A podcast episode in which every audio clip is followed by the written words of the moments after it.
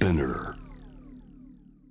J-WAVE アップクロースジャーナリストの青木治です、えージャム・ザ・ワールドの特集コーナーアップクロースは、えー4月からスピナーで週1回、えー毎週金曜日に配信をしてきています、えー今回のゲストは、えーアップクロースではもうおなじみですね、えー毎日新聞論説委員の小倉隆康さんです、えーよろしくお願いします小倉さん。はい、よろしくお願いします。えーラジオファーストの小倉さん久しぶりになっちゃったんですけれどもどうですか？あの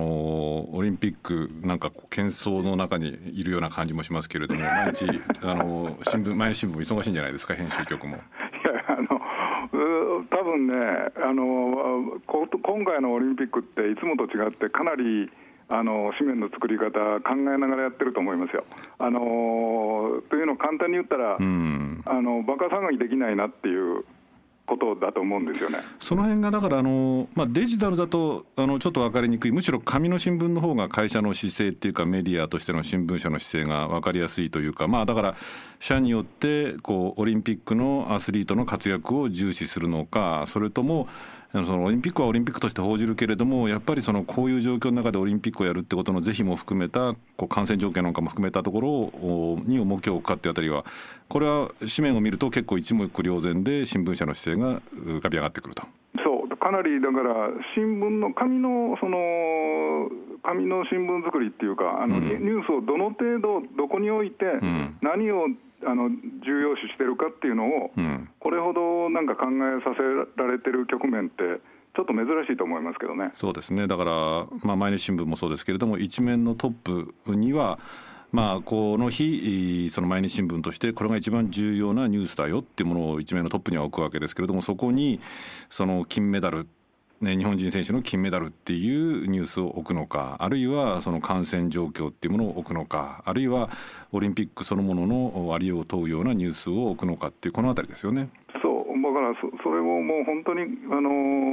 ーかなり僕たちその新聞人新聞作ってる人間に突きつけられてるような気がしますけどね。まあそうですね。新聞だけじゃなくてメディア全般が問われているのかもしれませんけれども。あの改めて小倉さんのプロフィールをご紹介します、えー1988年に毎日新聞社に入社をされまして、えーその後カイロ支局ですね。それからニューヨークのお両支局長。それから欧州総局長。これはイギリスロンドンの駐在の総局長を務められてその後外信部長、えー編集編成局次長などを経て、えー今毎日新聞の論説委員を務められています。であの実は今日あの小倉さんをお招きしたのは、えー小倉さんが最近新しいルポというかですね5本を出されたタイトルが「16歳のモーツァルト天才作曲家、えー加藤朝日が残したもの」というこれ角川書店から出されたんですけれどもこの本についてぜひあのお話を伺いたいと思いつつも、今少しこう触れましたけれどもあのオリンピック開幕の日の朝刊ですね。つまり7月の23日ですか？はいの朝刊に、えー小倉さん毎週金曜日にあの毎日新聞の朝刊にコラム、えーを書かれてるんですけれどもこのオリンピックの、えー開幕に合わせたコラムで、えーバッハさんは知っているというコラム書かれていてですね僕も面白く読んだんですけれどもこれどんな思い込めて書かれたんですか？あのー今、青木さんあの紹介してもらったように僕、毎週金曜日にコラム書いてますよね。はい。でちょうどこの時この日がこの金曜日が、うん。あのオリンピック開幕の日だっていうのはももちろん僕は分かってるわけですよね、はい。だからなんかもあの読んでる人にオリンピックについて、えー勝った負けただけじゃなしに、うん。なんかオリンピックってどういう存在なのっていうのを考えてもらいたいそういうものを書きたかったんですよね。ましてあれですもんねその近代オリンピックっていうのはまあ発祥はヨーロッパ、まあ、ギリシャなどを中心としたヨーロッパになるわけですよね。はいで小倉さんもお今あの僕も紹介したようにそのヨーロッパの総局長あるいはその中東、まあ、そこに近いカイロなんかにもいらっしゃったってことですから、まあ、ある意味小倉さんが書かなきゃいけないこうコラムでもあったっていうことですか？そうですよね、んだから、あのまあ、僕のコラムっていうのは、あのーオリンピックがを作った、あのー国際オリンピック委員会ができた会議っていうのは1894年なんですけれどもね、うんうんパリで開かれたんですけれども、はい。い、ろんなヨーロッパのほとんどの国が、あのーその会議に出席してるんだですけれども、うん。ドイツは出なかったんですよね、はいはい。ドイツは招待されてるけど、それを拒否してるんですよ。うん。でなんでかっていうのを僕調べていったら、はいドイツは当時その世界で最大の、えー、体育組織、だからスポーツを通じた教育組織っていうのを持ってて、うん、それであのフランスに対抗しようとしてたんですよ。うん、で、その IOC っていうのは、クーベルタンが作った、まあ、はい、フランスが中心になって作った組織ですけれども、だからそのフランス主導でそういうイベント、ビッグイベントを作るっていう、あのやるっていうことに、ドイツが、あのーちょっと反発したんですね。あれですもんね、あれ、僕ちょっと詳しくないんですけど、確か今でもオリンピックのその公用語っていうんですかね、変かもしれないけど、あのえーと、英語はもちろんですけど、やっぱりフランス語がかなり使われてるっていう感じ、ね、だから最初がフランス語で、今でも紹介は最初がフランス語で、その次が英語、うん、あとその開催国の言葉っていうふうになってますよね。つまり、クーベルタン男爵が主導したってこともあるし、まあ、フランスがまあ主導したってこともあって、今でもそのフランス主導っていうような名残が残っていると、こういうことなわけですね。だからそこにドイツが加わりたくないって言って、だからもう、そのオリンピックっていうのは、スタート時点から国の威信とは切っても切れないものだったんですよね、フランスとドイツという、まあ、ヨーロッパの2大,、まあ、2大国というか、大きな国同士のそのメンツ争いみたいなところも絡んでたってことですか？そう、影響力の拡大を両方が、ね、狙ってて、そこのところのメンツだったんですよね。ででも、その第1回の大会からすでに、ドイツの選手は参加してるんですよこれ、第1回っていうのは、えーと、1896年のアテネ大会ですね。そうです、そうです。うんうん、でだから、その選手としては、国とは距離を置いて、その競技に出てたっていうことなんですね、うんうん、でその実際優勝したりしてるんですよ、ドイツの人もですね。はい、で、ドイツはその今度、そのナチス・ドイツが1936年の最初にドイツで開いたベルリン大会で、有名な。有名な、結局あれもドイツ民族の優位性っていうのを示そうとしたわけですよね。この時に確かあれですよね、そのいわゆる今に至っている、まあ、あの海外では成果っていう言い方はしないらしいですけれども、いわゆる聖火リレーなんていうのも、まあ、ある種ナチスのヒトラー、あヒトラーのナチスがこれ始めたって言われてるんですよ、確かそうです、そうです。うん、あのだから、まあ、いかにあの気分を高揚させてっていうヨーロッパの中心がベルリンにあるんだっていう、えー、ギリシャの火を、うん、えー、ベルリンまでにまで運ばしたっていうことなんですよね。でも、その一方で、えーまあ、そのベルリン大会というのは、確かにドイツ人も大活躍するんだけれども、はい、えー、アメリカの黒人が陸上なんかでそのメダルラッシュなんですね。でそれを見たヒトラーが憤慨してスタジアムから帰っちゃったっていうような エピソードもあるぐらいなんですよ。なるほど。しかもそのその後に第二次世界大戦でナチスは、うん。まあ、ユダヤ人の虐殺をするんですけれども、うん、最初のあのアテネ大会にであの優勝しているドイツ人にをあのユダユダヤ人だということであの収容所に送ってガスあの餓死させちゃってるんですよ。これあの小倉さんのあのこのコラムにも書かれてますけれども体操のフラトという選手フラト選手っていうんですね。はい、だからいかに国っていうのは、うん、自分のあのオリンピックを政治利用してですね、うん、えー、それに使ってて一方で選手のことなんかは、選手の尊厳なんかは、いかにちっぽけなもんと考えてたかっていうのを僕はそこで表現したんですよね。つまりその第1回のギリシャのアテネ大会、まあ、そもそもその前にそのフランスが主導するのなんかには国としては関わりたくないって言ってたくせに第1回のアテネ大会では、まあ、選手たちは出てその体操のフラット選手なんかが活躍したんだけれども、はい、ベルリンのオリンピックではこうアメリカの黒人選手にはつけられて怒り狂いヒトラーがですね、はい、でしかもこのフラト選手っていうのがこうユダヤユダヤ人だったわけですね。そうなんですそうです。だからもう要するにその、まあ、いわゆるホロコーストっていうかあの一環の中でその選手を餓死させてしまったと。はい収容所まで送って餓死させてると。で戦後はそういうことはなくなったんかっていうとそれこそ僕とか青木さんが、うん、にはもう記憶にあの新しいですけれども。うん。その1980年のモスクワ大会のボイコットとかですね、その4年後のロサンゼルス大会の今度は東側のボイコットとか、はい、もうまさにあれって、その国が、政治が、えー、オリンピックを利用しようとした象徴的なこことですよね。そうですねでも僕、それを調べていって、ナチスとか、うん、あのそのカーターですよね、アメリカの。はい、アメリカだからあの、アフガニスタン侵攻に抗議するという名目で、モスクワボイコットを各国に呼びかけたのが、当時のカーター政権、アメリカのカーターで、ジミー・カーター大統領ですね。そうです、だから、うん、でもそのカーターは結局、その直後の、えー、大統領選挙で再選できなかったわけですよね。で結局そのオリンピックを政治利用しようとした人たちの末路っていうのは、かなり悲しいもんになってるよっていうのを言いたかったわけですよ、僕は。なるほどね、まあ、ヒトラーしかり、それからカーター、まあ、カーター大統領と人、ねね、カーターとヒトラー、ちょっと比べるのは、カーターと。僕もだから、カーターとヒトラーを同一視するつもりは全然ないんだけれども、政治利用をその、このイベントをですね、この本当、あのアスリートがあの一生懸命自分の鍛えてきた肉体で競ってるかなりピュアなものなのに、うん、そこに政治みたいなものを入れてくると、えー、それを利用としようとした人間というのは結構しっぺ返し受けてるよっていうのを、が分かる分かったんですよね、そ、ね、れでだから、今の今回のその東京オリンピックって、はい、まさに僕、もうなんか政治に翻弄されてる大会じゃないかなっていう気がするんですよ。そうですね。だからそういう意味じゃ、もうできるだけ、あのー、アスリートたちの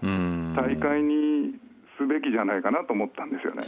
ただ、だからどうなんでしょうかね、その2020年っていう年に、この東京にオリンピックを呼んだっていうこと自体、僕はちょっと懐疑的なんですけれども、ずっとね、はい、そのまあ、1年延ばすっていうのも、まあ、これはアスリートファーストと言いながら、実はその、まあ、はっきり言えばこう、安倍首相が自分の任期内にやりたいっていうようなところの打算なんかももちろんあったわけですよね。はい、しかもそもそもこの猛暑の中でやるっていうこと自体、アスリートファーストでもなんでもなくて、まあ、ある種の商業主義に毒されちゃってるっていうところもあるので。でなかなか難しいっちゃ難しいんですよね。そうだからもうもものすごくあの今のオリンピックっていろんなそういう意味じゃ問題を抱えてる、それがあのものすごくストレートに分かった大会じゃないですか。ただこれもその小倉さんがコラムに書かれててそっかって思ったのは、まあ、今バッハさんっていうのはどうなんでしょうかね。その日本の国内ではかなり評判が悪いっていうかですね、はい、何様だっていうようなことで、まあ、かなりこう辛辣に見てる人多いと思うんですけれども、はい、実はこれ小倉さん書かれているそのボイコットつまりモスクワ五輪をそのアメリカの呼びかけでこう西側諸国がボイコットして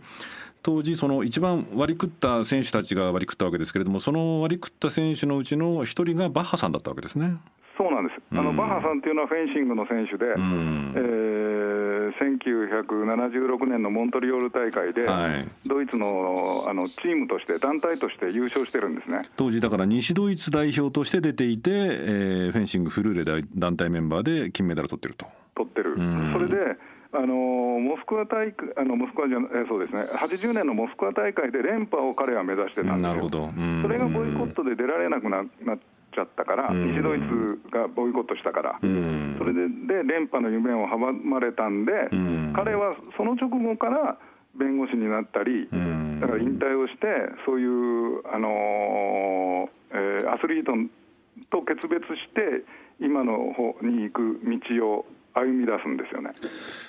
ということはつまりバッハさんはその選手として、まあ、ある種政治にこう翻弄されたそのアスリートのこう苦悩っていうか不幸っていうか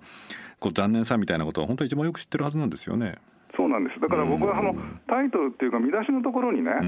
今その青木さん紹介してもらったように、バッハさんは知っているって、えー、書いたんですけれども、本文の中ではバッハさんは知っているはずだって書いてるんですよ。なるほどこのここのはずだっていうのにところにね、僕はちょっと意味を込めてて、知ってるはずなのになぜあのそれが分かんないんかなという気がしてるんですよ。どうなんでしょうか？あのあえてバッハさんの側に立つ立てばね、はい、そのコロナあということで中止するとかっていうようなことよりもやっぱりアスリートをなんとかオリンピックのこうフィールドに立たせてあげたいっていう思いがまあ、ちょっとそういう感じには僕には見えないんですけれどもあるのではないかという気もしちゃったりとかもするんですけどね。それはでもあの僕はマッハさんとしては、あの選手がにその、まあ、大会を中止するっていうことは選手にどれだけショックでどれだけ影響するかっていうのは彼は本当によく分かってると思います。でも一方でね彼が例えば広島に行ったり、あのなんとか北朝鮮の選手団を参加させようとしたりとかですね、あのもう交換言われているように、彼の目的っていうのは、ノーベル平和賞のをもらうことじゃないかっていう、まさにあのそういう政治的な動きをものすごくする人で、それはドイツでもそういうふうに思われてるんですよね。だからそこがえー、バッハさんは本当は知ってるはずなのになっていうところに込めてるんですけどね。だからあの東京の2020年というか2021年まさに今行われているオリンピックっていうものをこう何かこう人類のためにっていうことを考えるんだったらやっぱり小倉さんがおっしゃるように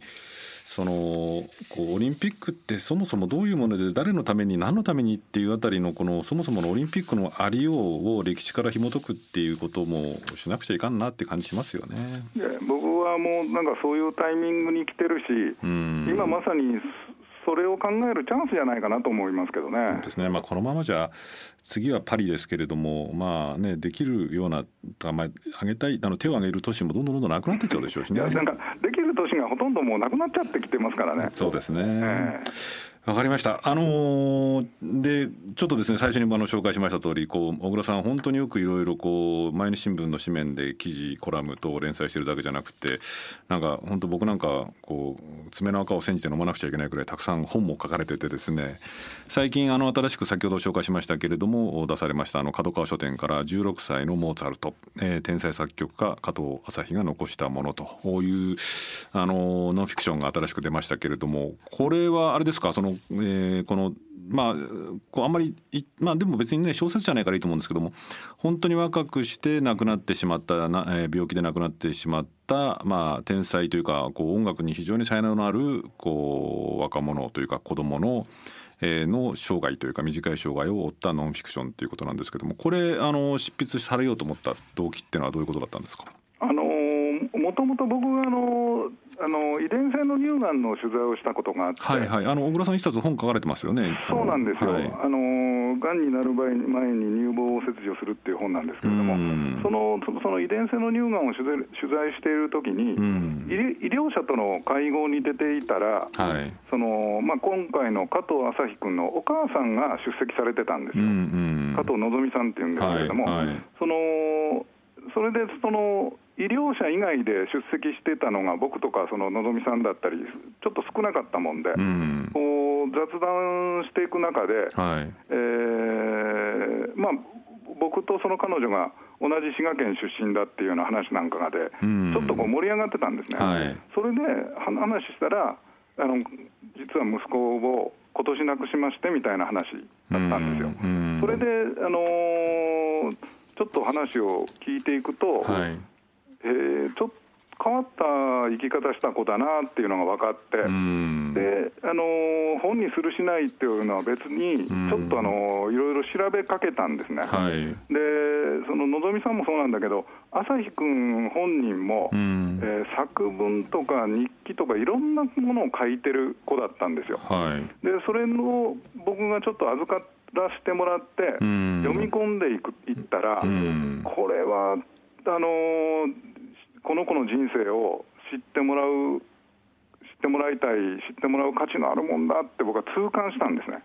これだからその16歳でその脳腫瘍で亡くなるというまああの本当にその短い生涯だったんですけど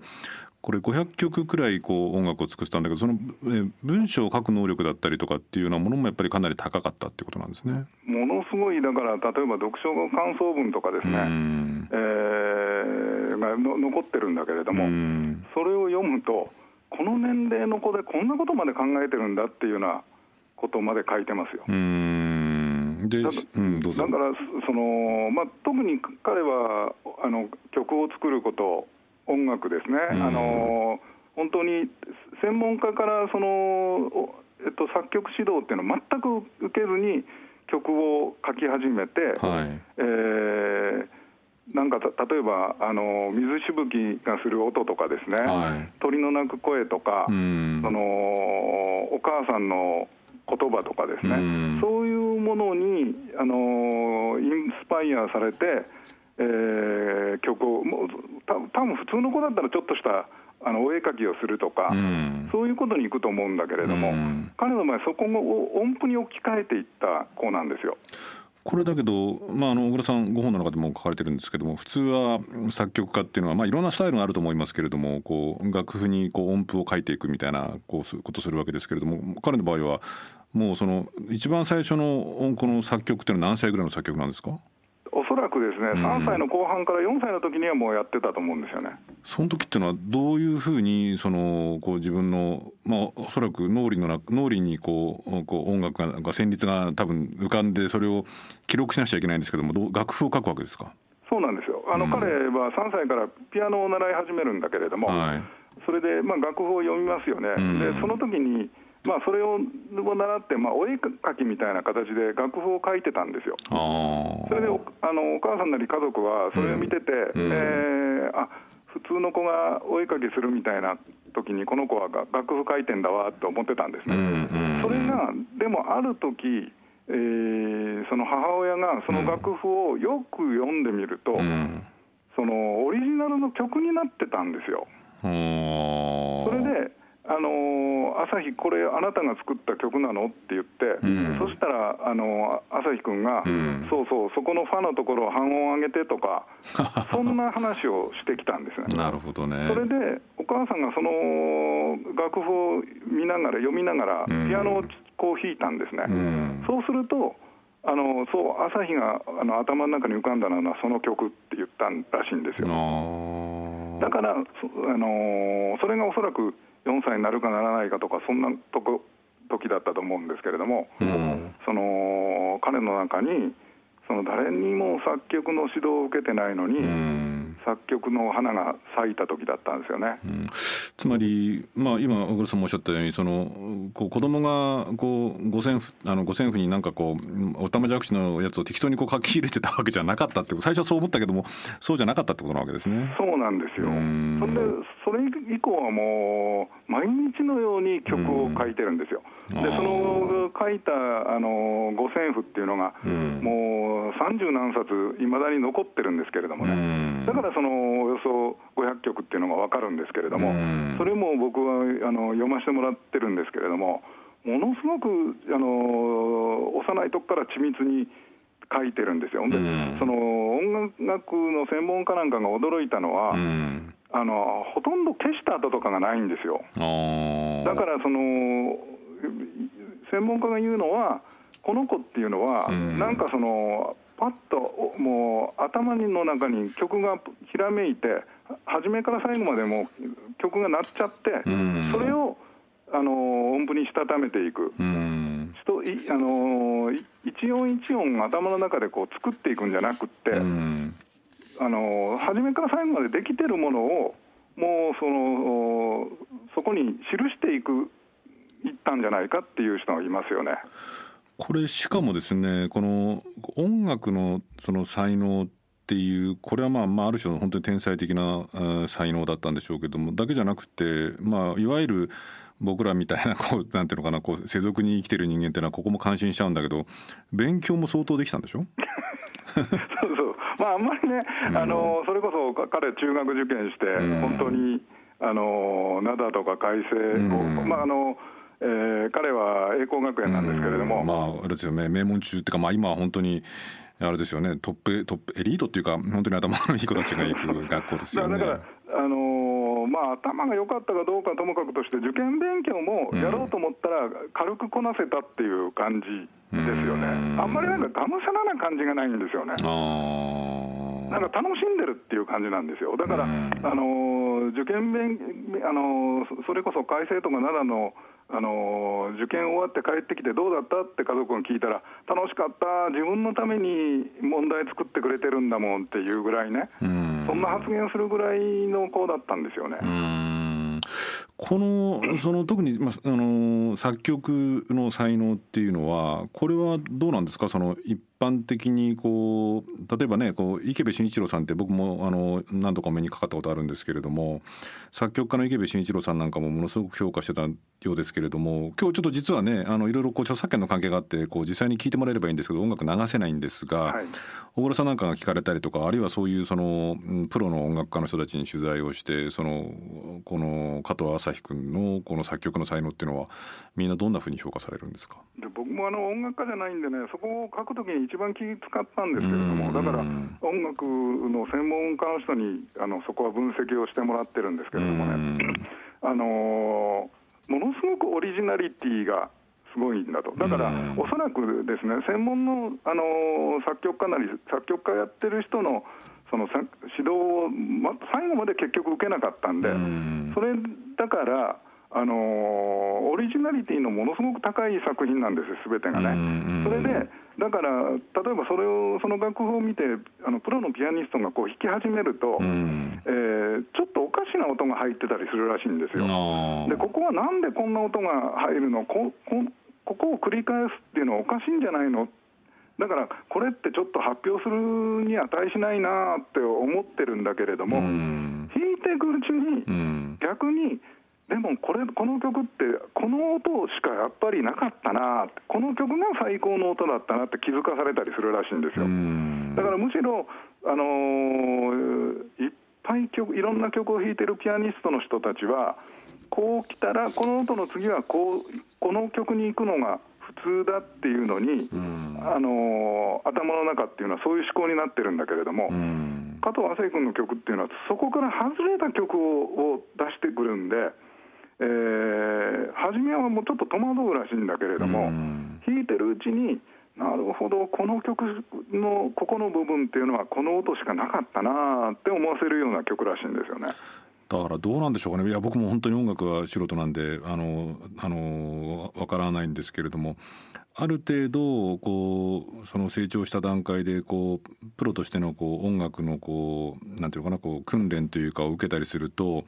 もちろんもともとの才能をこう潰しちゃいけないんですけれどもその音楽の決まりであったりとか和音であったりとかそういうものとこう融合していったらまた全然こうステップアップしたもっとレベルの違うものを作った作曲家になったかもしれないってことですよね。これからが楽しみだったのにってあの池部先生なんか言ってましたよね。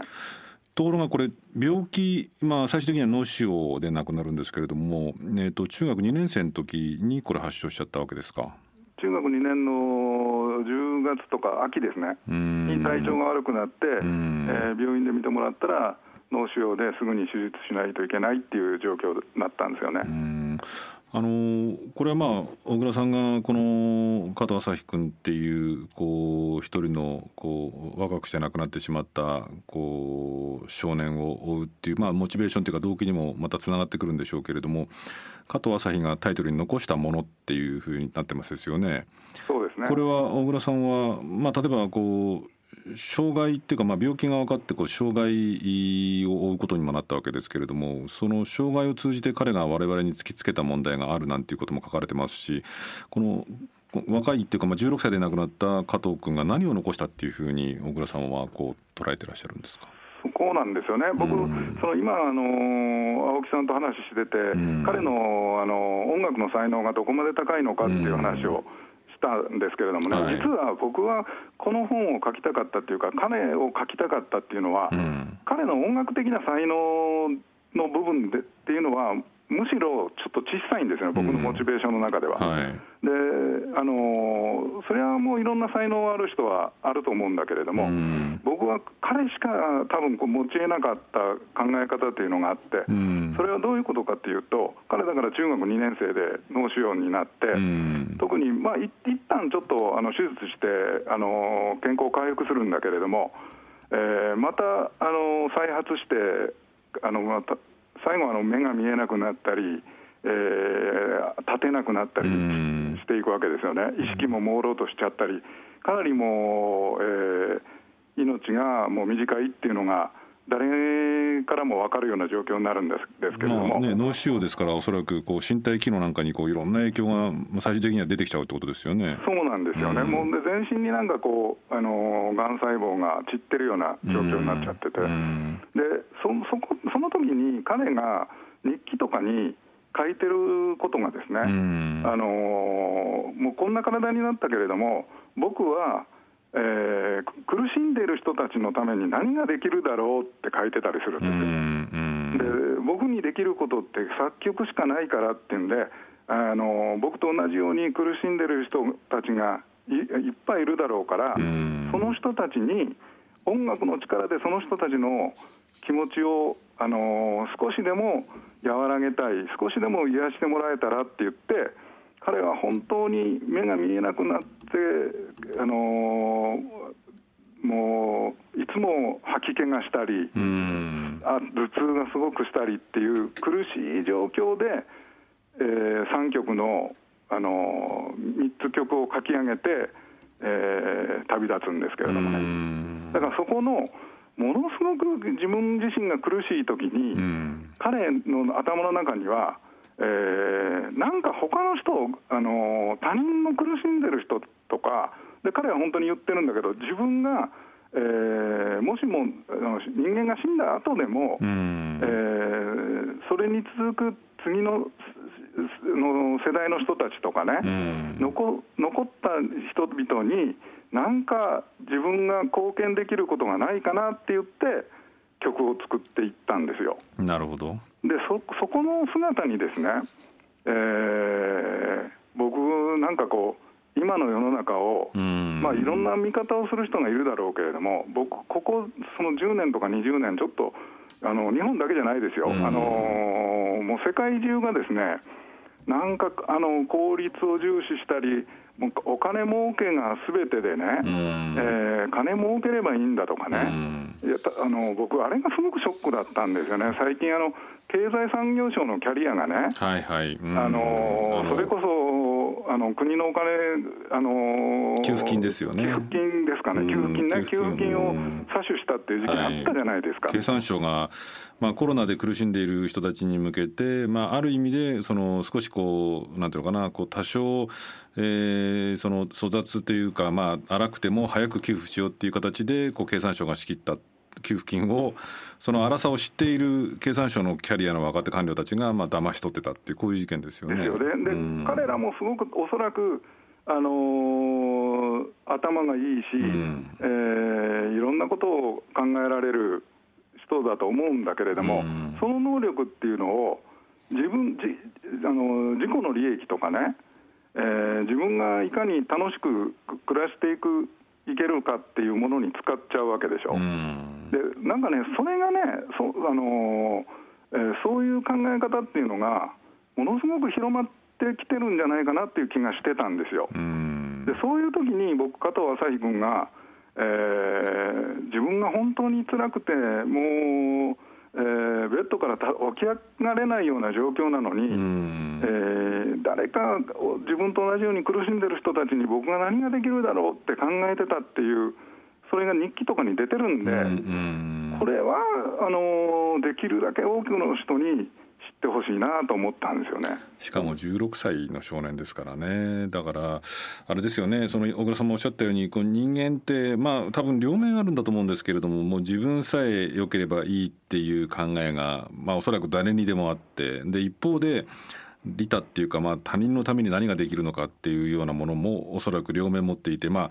その前者が大きい人と後者が大きい人とかいろんな人がいると思うんですけれども確かにまあ小倉さんとねこのずっとこの間議論してきましたけれどもねなんとどこそこファーストとかって言ったりとか ねそういう。うん、ラジオファーストはまああるですけれども あのアメリカファーストとかっていうようなこう風潮が強まってる、まあ、特にねあの季節して今回のオリンピック